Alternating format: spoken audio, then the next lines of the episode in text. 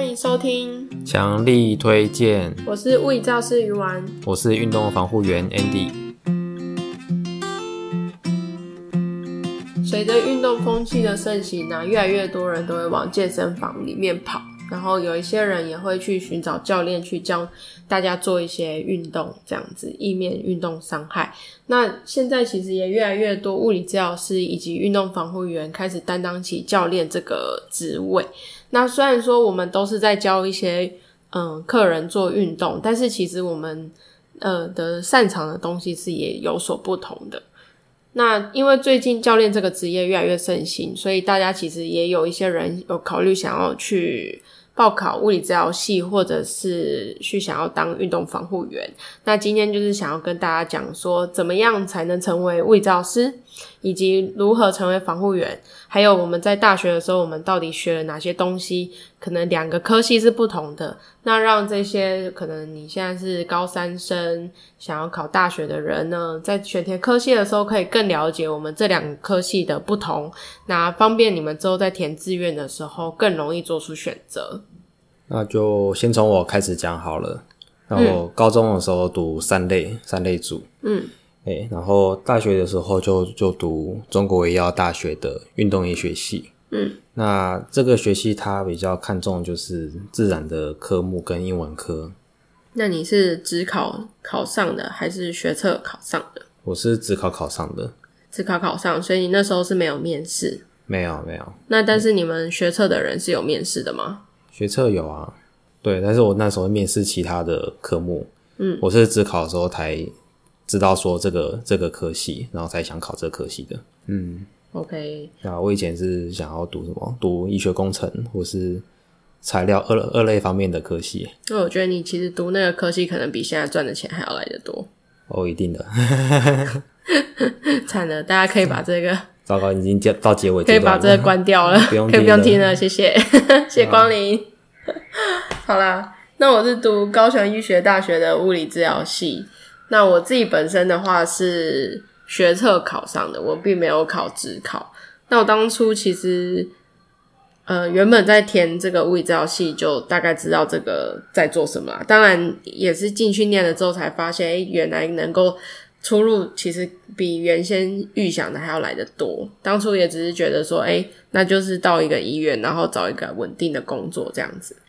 好，那我当初的话是因为学测考上，那我也是有经过面试的阶段，所以等于是说我那时候考完学测之后，然后有录取到第二阶段面试，然后有准备备审资料，也就是现在的这个学习历程。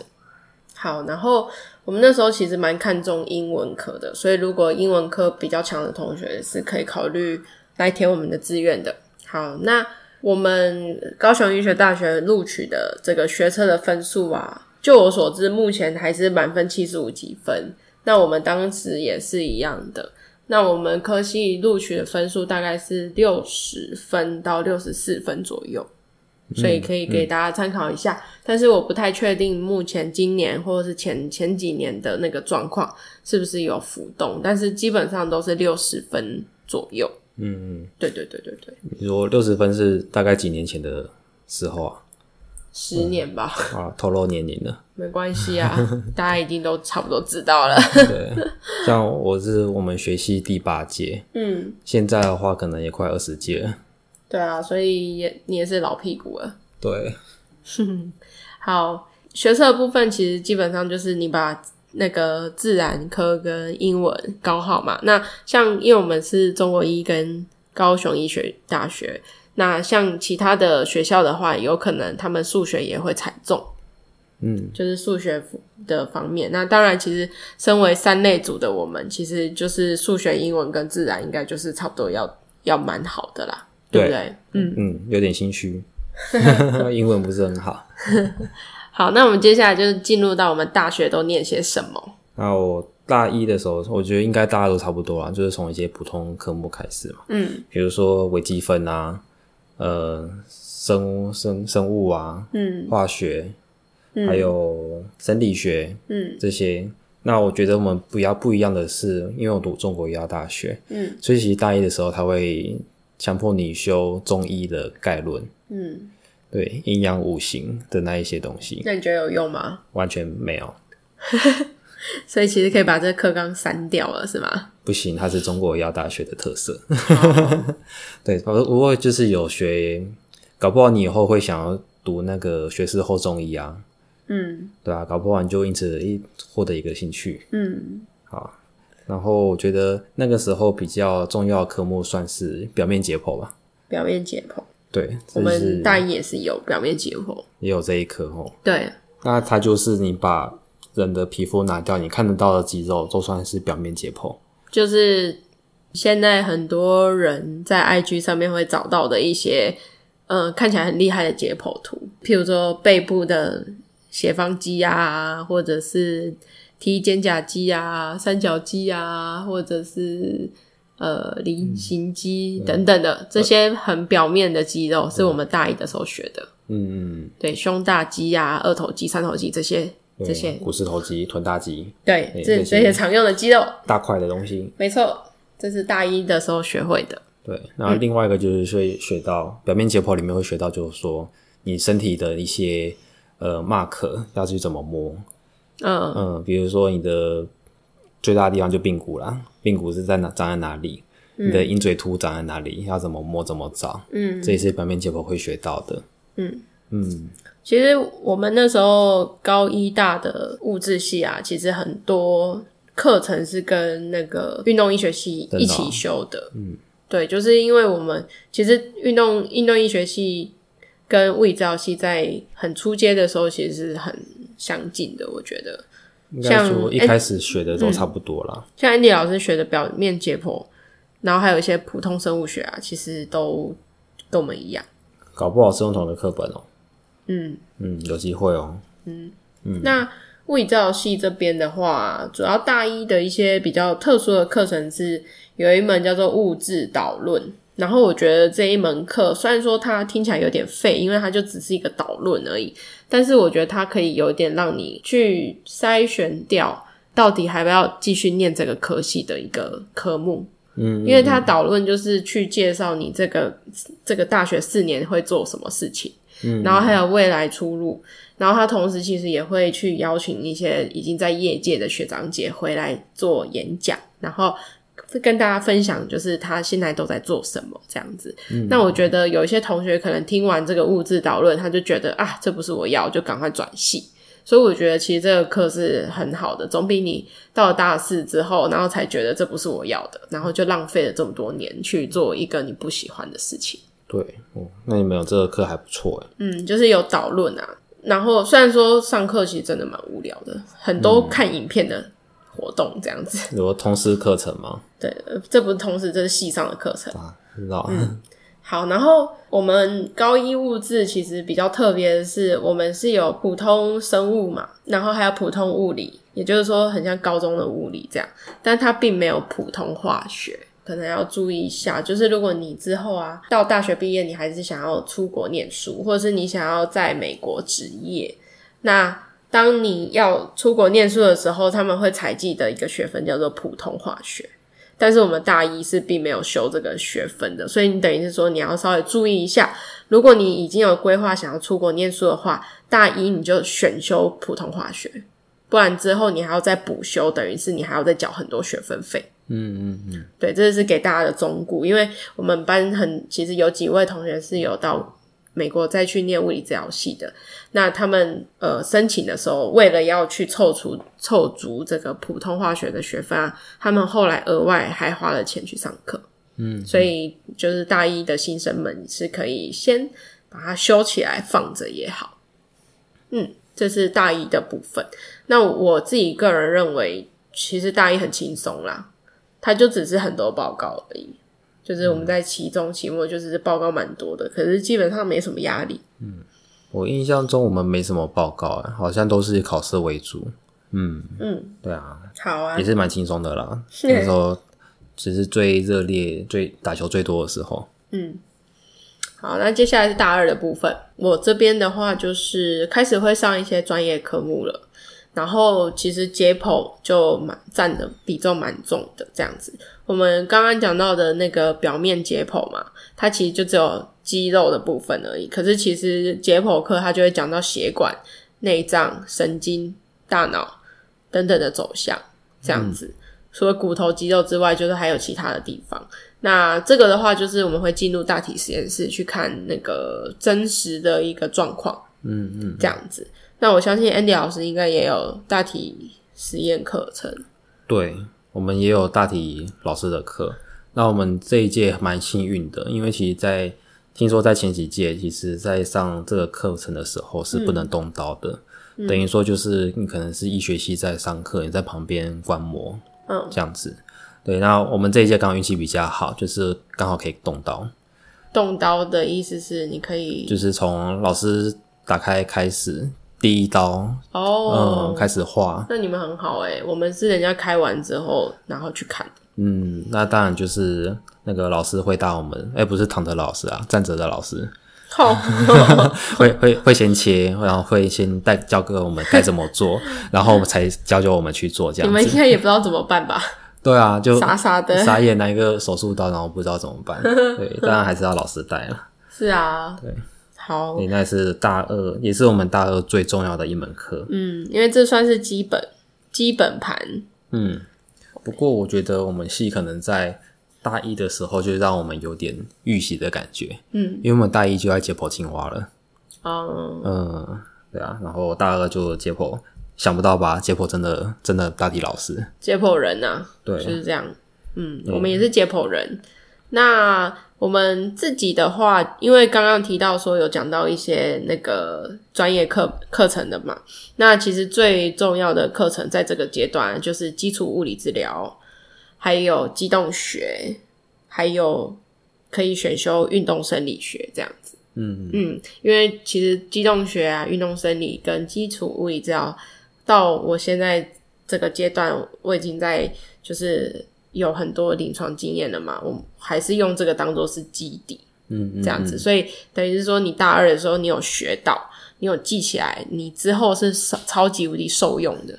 对，我觉得大二大二我也差不多啦，也是机动学，嗯，因为机动学也算是仅次于解剖学第二重要的科目。其实解解剖学学就是说你学这些东西在哪里，嗯，就是你这些血管、肌肉、骨头、神经在哪里，然后机动学你就是学。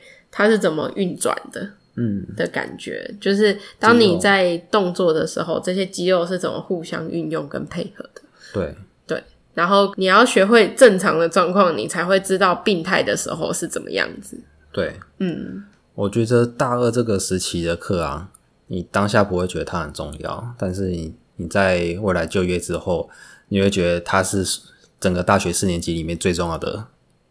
的的科目都在大二这个时期了。真的吗？我们那时候就觉得很重要嘞，因为我们国考就是会考机动学，然后很多都是败在机动学。嗯嗯。所以就是呃，我们那时候学长姐就有一个忠告，就说你一定要学好，不然你之后考准备国考会很辛苦。嗯。然后我们还因为这个会有出一些笔记本，就是我们叫做共笔。嗯，共笔叫做共同笔记，然后呢，你就是把它做成一本书，然后是一个满满的重点这样，然后然后分分印给全班，然后有点像是当做是一个重点式的小小本小，小本子，对对对对对，嗯，就是我们很看重这个，所以我们会做共笔这样子。真的哦，嗯，我们只有我觉得啊，那时候风气就是解剖。其他科目就是放烂吗？也没有放烂，就是自己想读就读，你 考试能过就好。OK，对。但是我现在回想起来，大二这个时期的科目是最重要的。嗯，对啊，因为它算是最基本，可是最重要啊。对。好，那大三的话呢？大三我们开始有分一些领域了。嗯，因为像我们运动医学系，它是分三大领域，嗯、一个是运动科学，嗯，一个是。呃，体适能，嗯，另外一个是运动防护，哦，嗯，会分这三个，算是组别吧。想不到吧？大家都以为 AT 就是防护员，其实就只会防护而已，对不对？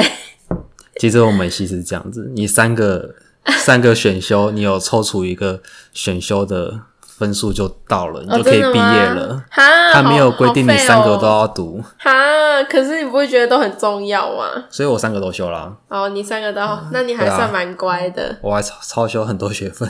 哦，对，啊，就是分，主要是分这三个。嗯，对，然后开始有一些见习的机会。嗯，我觉得我见习蛮蛮有趣的。嗯，我是在医院的骨科见习。嗯，我是会陪医生，对，陪医师在那个门诊，嗯，看医师怎么跟病人讲解，嗯，然后比如说他的手术啊，比如说他的疗程呀，要怎么做这样子，嗯，对，那当然还是会遇到一些跟病人吵架的时候，对，应该不是你们跟病人吵架吧？不是，是医生，医生，医师跟病人吵架，对，我开始开始有点社会化，知道说哇，不是每一个人都会这么听话的。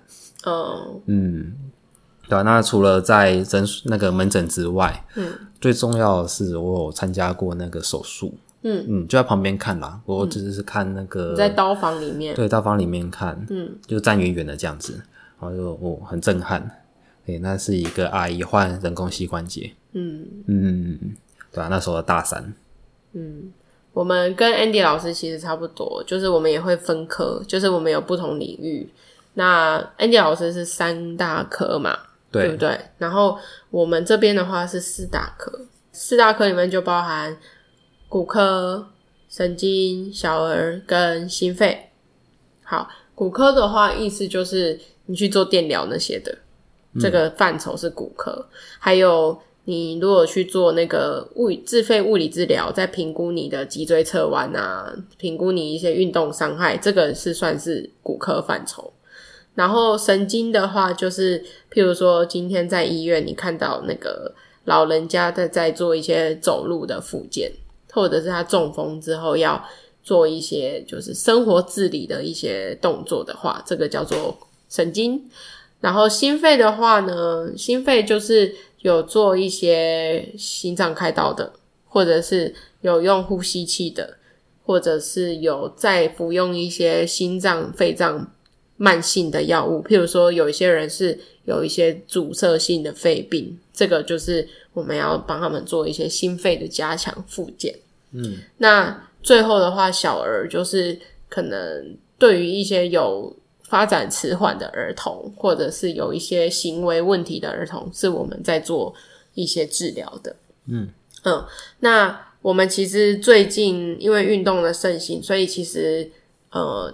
学校们开始有推广运动这第五大科，嗯，就是毕竟我们原我们原本把骨科应该说运动的范畴归纳在骨科的范畴里面，嗯，但是其实运动，如果你是专业运动员的话，他可能没有办法跟一般人是一样的，嗯，所以在学校其实出了很多其他的这个运动相关的四大呃四大科相关以外的运动选修。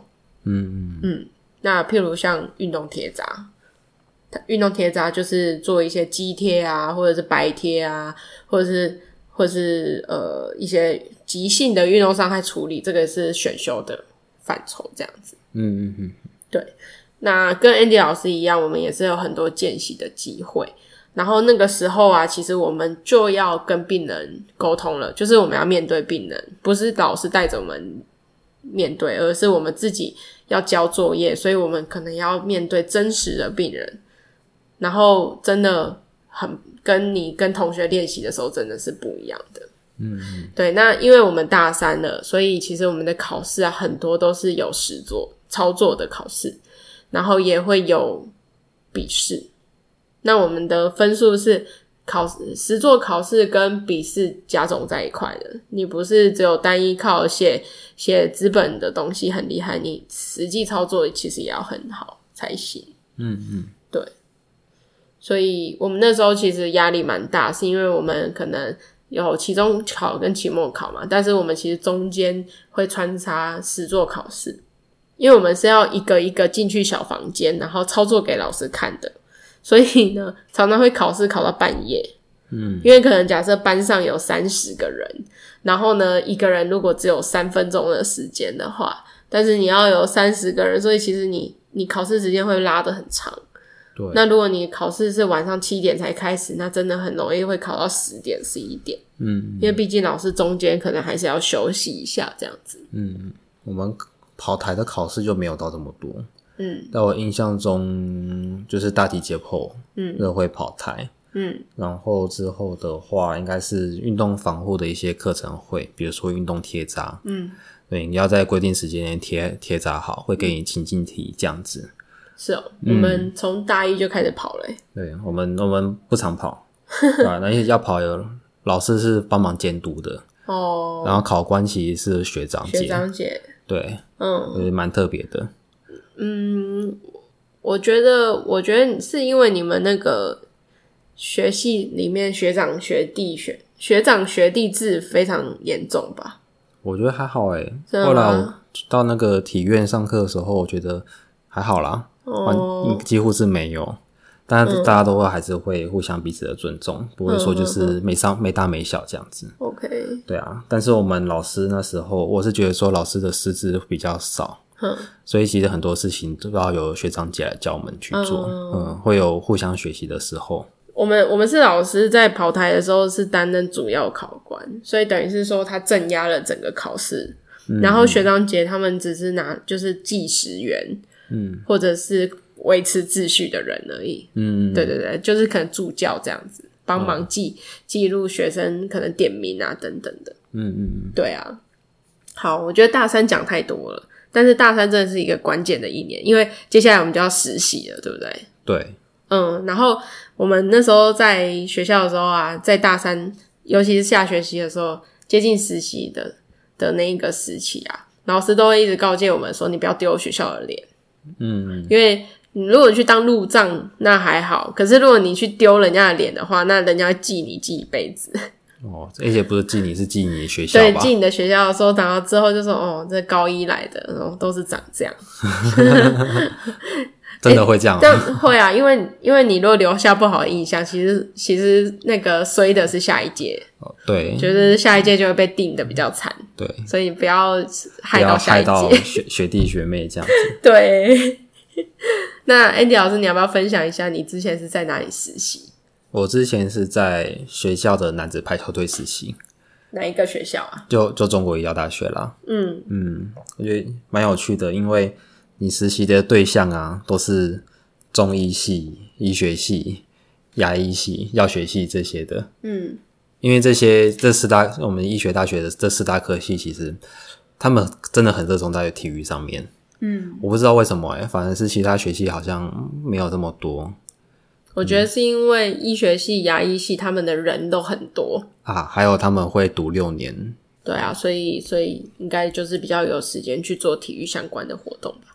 对，嗯，我我觉得那时候蛮重要的，因为有机会的话，你就可以在那时候认识很多以后会未来会当医生的人。嗯嗯，先建立好人脉嘛。对啊，后来我没有建立好啦，那是因为会到北部发展的不多。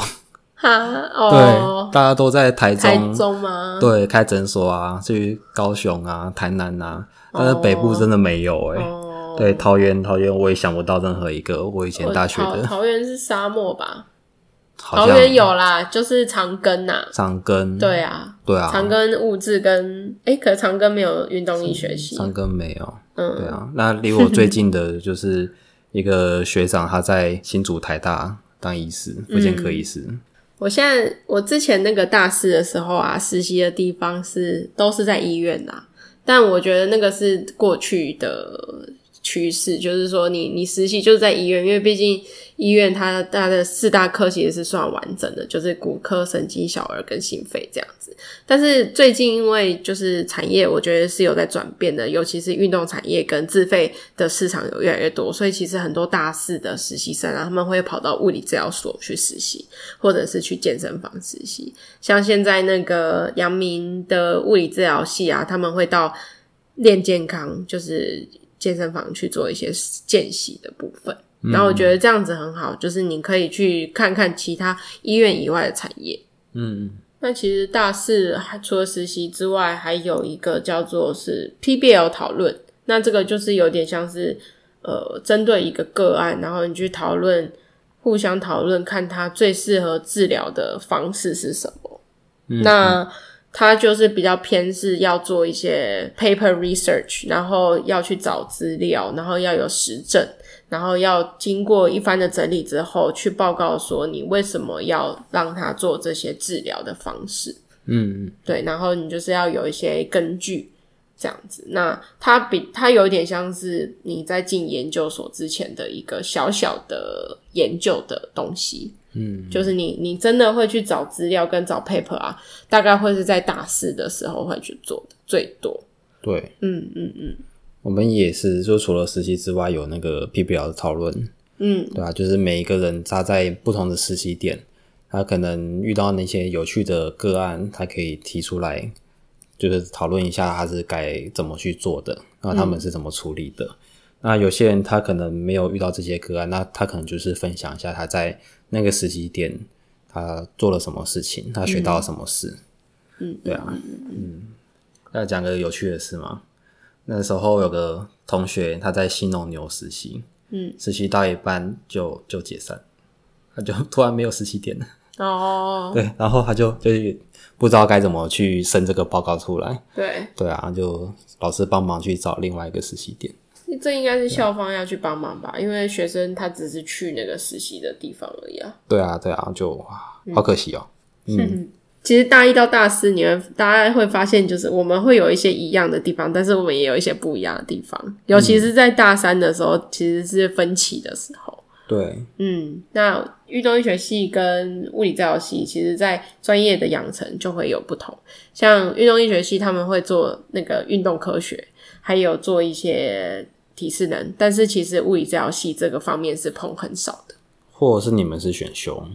对，我们会放在选修，嗯，但是其实大三啊，我们光是学那四大科，其实就已经学分要爆掉了，嗯，应该忙不过来了吧？嗯，所以其实我们、嗯、我们那时候，除非是很必要国考必考的科啊，我们其实不会再去花时间学，除非你想要延毕，嗯嗯，对。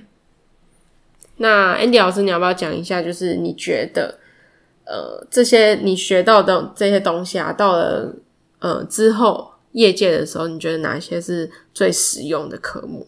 你刚才是有讲到那个那个机动学嘛，对不对？那你还有没有觉得有哪些是觉得是必要的？嗯，必学的，必学的，当然就是解剖啦，嗯、就是最基础的东西，你都要学得很彻底。嗯，而且你你就算学了之后，你先经过业界的洗礼，然后再经过一些个案的一些经历，嗯、你再回头回过头来去再看一次那个科目。可能再看一下机动学的课本或怎么样，你会有不同的解释，不同的那个想法。嗯，对啊。然后除此之外，我觉得在我这边应该是那个生物力学吧。生物力学。嗯，对啊。你在评估贴扎都用得到，而且如果我也在做一些运动科学的一些那个培养，其实也会一直都用得到的。嗯嗯，对啊。那除此之外，我觉得在大三的时候学的那些。呃，比如说运科或是体适能防护的那些科目，嗯，就是他先他是先让你学了一套之后，但是你未来不一定会用得到，嗯，那因为你可能你在未来的时候可能会学到更多更多的东西，嗯，那你会去调整成适合你自己的方法，嗯嗯嗯。那我这边的话是，我觉得就是解剖相关的，蛮实用的，然后还有机动学，也就是说你肌肉怎么活动的。以及你在实际操作这些见习啊、实习，其实这些都是学，就是你知识增加最快的事情。所以等于是说，要有这些科，一定要好好把握这样子。嗯，对。那其实，在其他学校，像阳明跟台大，他们其实有在慢慢推行六年制的物理治疗。所以等于是说，因为我们今天是。我们两位都是读四年制的嘛，所以其实你会看到我们的课纲其实是非常非常的浓缩的。那六年制的物理治疗系的学生啊，呃，学到的东西就会，我觉得会包含更多元，譬如说药物的使用，然后还有微生物免疫的一些相关课程，还有影像判读的课程。我觉得这些东西都是我们大学的时候没有学，是后来在实习的时候才有学到的。嗯嗯嗯，对，所以想念六年制的，可以去看那个台大阳明的物质系的网站，它会有更详尽的说明。嗯、对对，但是呃，它的它的问题是说，你你学六年，你考到的执照是一样的啦，跟跟四年是一样的执照。对对对，所以就看你会不会觉得 CP 值高不高。对对。最后，我们来讲一下出入的选择，就是我们念完了物资系跟运动医学系，我们能够做哪些职业呢？以运动医学系来讲，它就分三大科目嘛，所以三大科目就是分别走不同的的路的领域。对，对比如说运动科学的话，就是读研究所。嗯，对。那最近好像这几年在运动学系，它有开硕士班了。嗯嗯，对。你说你们学校吗？对啊，我们学校。嗯，我们老师一直叫我回去考，回去读。可是你不是已经考读完了吗？没有，他想要增加网球队的战力。哦，是因为这样而已哦，那就不用去了，谢谢。对，我没有去读，我我读台那个台北体院啦。对，我后来就是走研究所这条路的。然后呃，第二个是那个提升能的领域。那简单讲，这个领域走出来就是去健身房，嗯，或者是去工作室。对，差不多这样的一个那个出路的范围。然后运动防护的话，就是你会增加一些运动的团体，比如说呃学校的校队，或者就是基层学校的校队啦，嗯，那些家族的选手等等，那或是一些半职业的球队、职业的球队，嗯，甚至是国家训练中心，嗯，那这些地方就是运动防护出来可以走的领域，对，可以走的出路。嗯。嗯，那我自己个人是读完研究所之后，刚好那时候当兵有那个专长替代役，嗯，那专场替代役我就是在国家训练中心那边服役的，啊，嗯、然后服役完又待了一阵子，然后现在才在，呃、欸，之后才在医院工作，这样，嗯嗯。嗯，所以你是变成说你三个领域都有碰啊，因为你研究所有念嘛，然后后来有去做训练。中心等于是说你变成是运动团体，然后再来你现在在做的性质就是工作室的性质啊。对啊，所以你等于是全三个都有碰到，三个都碰到了。嗯，对，还好三个都碰到了。嗯，都要试试看才可以找到说自己最好的、最适合的地方。没错。对啊。好，那物理治疗系这边就比较多元啦，因为运动防护员的话，他们比较的对象是偏呃健康。或者是运动员的族群，嗯嗯、那物理治疗学系的话就不止。如果是最传统的话，应该就是走医院的部分，就是你去医院上班，那一定有一定有工作做，一定有饭吃，然后是最安全的。我自己是觉得，嗯，嗯，呃，那我之前第一份工作也是在医院上班，嗯，对，就是无脑的进医院这样。好，那呃，第二个的话就是诊所。诊所就是复健科诊所，或是骨科诊所。那大部分诊所的职业的方式就是电疗器材需要需要你去操作，呃，热敷器材等等的，短波啊等等的。那少部分的他们会做有一些徒手的自费项目，你也可以去尝试看看。除了这个之外呢，现在也蛮盛行物理治疗所的。那我我们大家应该也都知道，我们有自己开治疗所这样子。那治疗所的范畴的话呢，就是比较偏向是骨科的范畴，运动，然后少部分会做神经相关的这些生活机能再重建的一些业务范围，嗯，这样子。好，那比较特殊的会是，嗯，有一些人他会选择到长照中心。前阵子长照二点零非常盛行嘛，所以呢，很多物理治疗师会去做一些居家的长照照护。嗯嗯，那在如果是去进入学校系统的话，会比较针对特教，譬如说特教班，呃，以前我们会叫资源班呐，嗯嗯，对不对？但现在好像政治正确，所以我们都叫特教。嗯、对，那针对有一些可能发展有问题的的呃小朋友或是同学，会做一些。其他的一些附件等等的，或者是做一些定期的追踪还有评估，嗯嗯，嗯，那也有一些是那种特教中心，也就是一些基金会去发起的一些幼儿幼儿班，或者像之前那个喜憨儿的一些相关的这个基金会，他们也会有物理治疗师在那边驻诊，嗯，这样子。好，那如果是撇开病人方面的话呢，我们也有一些人是在去进修，像那个 Andy 老师刚刚有讲到，就是继续念研究所嘛。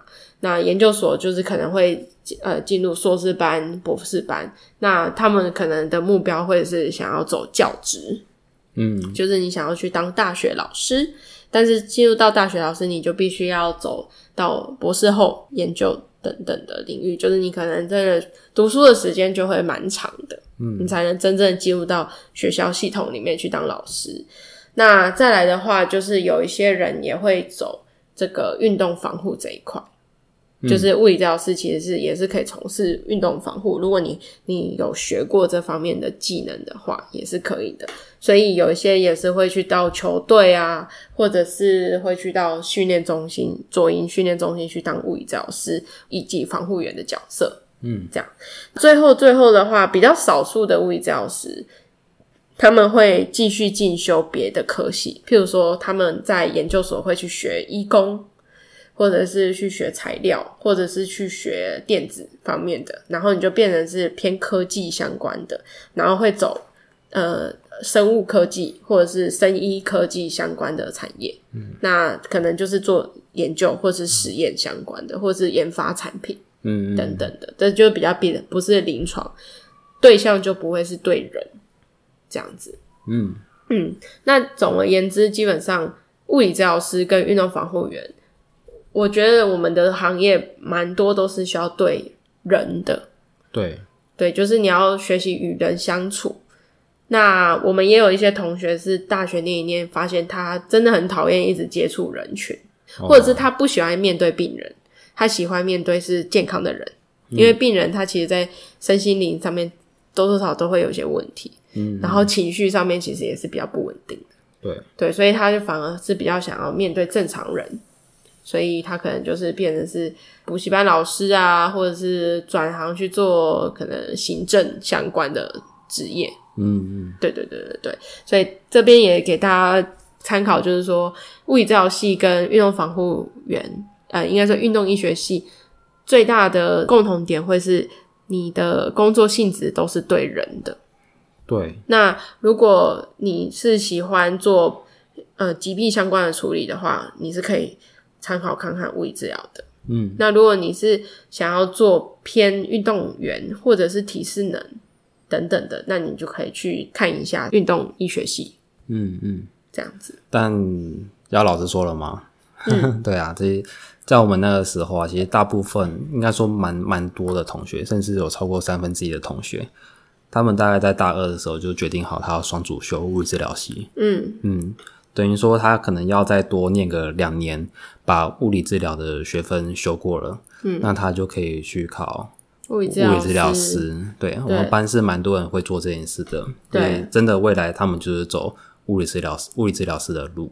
嗯，对啊。那事实上，那物理治疗师要考防护员，相对是很简单的。嗯，对，所以我们我就觉得像我们班也不错啊，那些也都不错，就是提早先决定好自己要走物理治疗。那就做个双主修这样子，嗯，对啊，不然其实，在我们班，呃，到大四毕业之后，还是走相关领域的同学，其实没有到很多。我觉得是因为出路比较窄吧，嗯，比较没这么。然后我觉得是在业界上，对对于运动医学系的学生、防护员的学生的认同度也。怎么说？应该跟物理治疗系比起来比较低一点点。嗯、一定因为人数一定少的嘛。对，然后大家对于运动医学系的认识也会比较少。我都自己觉得物理治疗系已经够少了。嗯，其实我在业界我很少，几乎没看过我的学长或者是学弟妹。嗯，对啊，就是很少会听过是哎、欸，你是中国医运动医学系出来的，其实很少。嗯嗯嗯，嗯，对啊，不多。对啊，所以所以可能算是少数啦。那大部分的人为了要求更嗯、呃、更好的发展，他们可能还是会选择医疗相关背景的，因为像物理治疗师就是医疗相关的人员嘛。对，那他可能选在选择上面，还有大众上面的认知也会比较呃比较好，对，比较好一点点。对，那，运动医学期出来就不是医疗的人员。对，嗯，其实你的地位其实跟教练是一样的。嗯嗯，就是教练啦。嗯嗯嗯，嗯，所以其实我之前有遇到有有一些教练，他就说：“哎、欸，那我可以去考物理治疗吗？”在这里帮大家回答，就是不行，因为你要先修过大三到大一到大四的学程，你有这个学分，你才能去考。所以你不能说我自己自自学，然后去考试，它跟教练的证照是不一样的，嗯、完全不一样。对对对对对，那你可以考虑那种。呃，学士后那种在职专班，对，你可以考虑在职专班，但是我记得在职专班很少，目前只有在南部有了。对对对对，台南、高雄、屏东的学校。对，然后要么就是要重考一次大学，对，重考还是只考这样子。嗯，因为现在没有学士后物理治疗系，嗯，对，所以就没有办法，你要重新念大学这样子。对。最后的话就是，虽然说有点题外话，但是因为我前阵子有在我的 IG 线动里面去 po 说，嗯，大家对于职业这个部分有没有什么问题啦？那有一些人是有有人是问说，那有什么方法可以矫正驼背？那其实物理治疗师跟运动防护员在调整驼背的方式可能也会有一点不同。嗯，嗯嗯。那物理治疗师可能可能会去先看 X 光，嗯、然后呢会去看一些体态，然后再去看看说他。有哪些肌肉是比较紧绷，或者是有哪些关节是比较卡的，然后进而再去做一些动作的调整，或者是用徒手去做治疗，这样子。嗯嗯嗯。那运动防护员这边的话呢？我这边其实最主要还是要先透过可能医师或者是物理物理治疗师他们的评估。嗯，对啊。那如果说他们评估觉得 OK，适合是。给运动防护员接的，那才会给我接这样子。嗯嗯，嗯。那除此之外，我们在做的时候，其实主要是教他怎么去保养。嗯嗯，教他教那个那个学生该自己该怎么做。嗯，而不是比如说对，比如说物理治疗师会帮他做一些徒手嗯。的一些技术这样子。嗯，对啊，比较不会去碰到他。OK，嗯，相对来讲规范规范的问题，规范问题，而且安全度的问题啦。对啊，嗯，做一个非常实际的问题。有一次我们有一个客人啊，他就他跟他妈妈，呃，那个女生来上课，那个国中女生，嗯，然后他妈妈会跟我们聊天这样子，嗯，然后那个女生她就对就未来高中、大学那些都都很有兴趣啦，嗯，那他也是想要走物理治疗这一块。那当初就是问我们两个的意见，嗯嗯，嗯，对啊。我就不用客气啊，直接跟他说：“你去读物理治疗。”对啊，不是说我们系不好，但是如果你真的对可能运动防护、运动科学有极大的热忱，还是可以选择，还是可以的。对对，但是你也可以从物理治疗系再转到这条路，也有 OK 啊。对啊，或者是你先考到那个嘛。先考到那个运动医学系，然后之后你再双主修也可以，对，或是辅修应该也可以，多多花两年这样子。只是辅修应该就不能拿到学位，对不对？我不清楚诶，那时候没有人辅修。哦哦，对啊，啊，我们也有直接转系的，嗯，就是直接从运医转转到物质系的，嗯。那这边就是跟大家讲介绍物理治疗系跟运动医学系是差别在哪边啊，然后大家其实也是可以去看看你到底自己喜欢些什么。然后你能不能接受我们这些科目疲劳轰炸吗？只有你，只有你疲劳轰炸。物理治疗系真的在养成的时候真的很累，我自己是觉得啦，嗯、就是大概比高中还要轻松一点点而已。嗯，对。我我个人觉得还还好，运动医学系应该算是好读的系。嗯，好毕业的系，好毕业系。所以我其实我花了很多时间在打球，打球身上。对啊，那我我们是。哎、欸，可能会有五分之一的人被当，所以你可能会常常会看到你的学长姐都还坐在教室的后面，这样。嗯，对，所以不是很好过啦。有时候进得去会出不来，所以大家可能自己也要想清楚。但是我觉得出来的话，嗯、至少你在饭网上是没有什么疑虑的、你你至少你是是可以求个温饱。对，工作一定是有稳定的，我觉得算不错的保障啊。对对对，因为你有执照嘛，执照你就是。呃，你有那一张，其实你去申请哪里，基本上都会有人要。嗯嗯嗯。对，那运动防护员的话，他就比较不一定。对。但是他相对，如果你做得好的，他薪水是可能会比物理教师多的。嗯，但是如果以大学毕业来讲的话，运动防护员有个三万多，算不错。嗯嗯，那物理治疗师的话，一定更往上加，大概四万出头吧。呃，如果在北部应该更高吧，四万五到五万。嗯，对。然后如果在诊所的话，会更多一点，会更多一点。对，所以这个一定有一个非常巨大的。应该是说急剧，可是呃，防护员的话，如果到如果健身房或工作室的话，应该是月入有十左右吧。对，嗯，对，就是就是你要看，像物理治疗师大概在业界平均大概就是五六万啊。如果你是在可能诊所或医院的话，嗯，但是如果是防护员的话就不一定。又不一定了，对，对啊，主要还是看你未来的一些单位，嗯，对，但是相对的，你高薪应该也是用时间换取来的，嗯，你可能会变成说超过八小时的班都有可能。好，那基本上我们今天的介绍就到这边，那不知道大家之后还想要听哪些东西呢？或者是大家其实对于职涯这个东西蛮有兴趣的。嗯，那我们今天其实就就是一个大概式的讲啦。如果大家还有想要听到什么细节的话，其实也是可以留言给我们，或者私讯我们的 IG。对，那别忘了我们还有开了一个一格物理治疗所，然后我们定期还是有在开一些小班的团课，所以大家也可以到一格物理治疗所的官方网站去看我们的一些最新的资讯。嗯，那目前没有收实习生哦。啊，对，我们没办法收实习生。好啦，那感谢大家收听，强力推荐，大家拜拜，拜拜。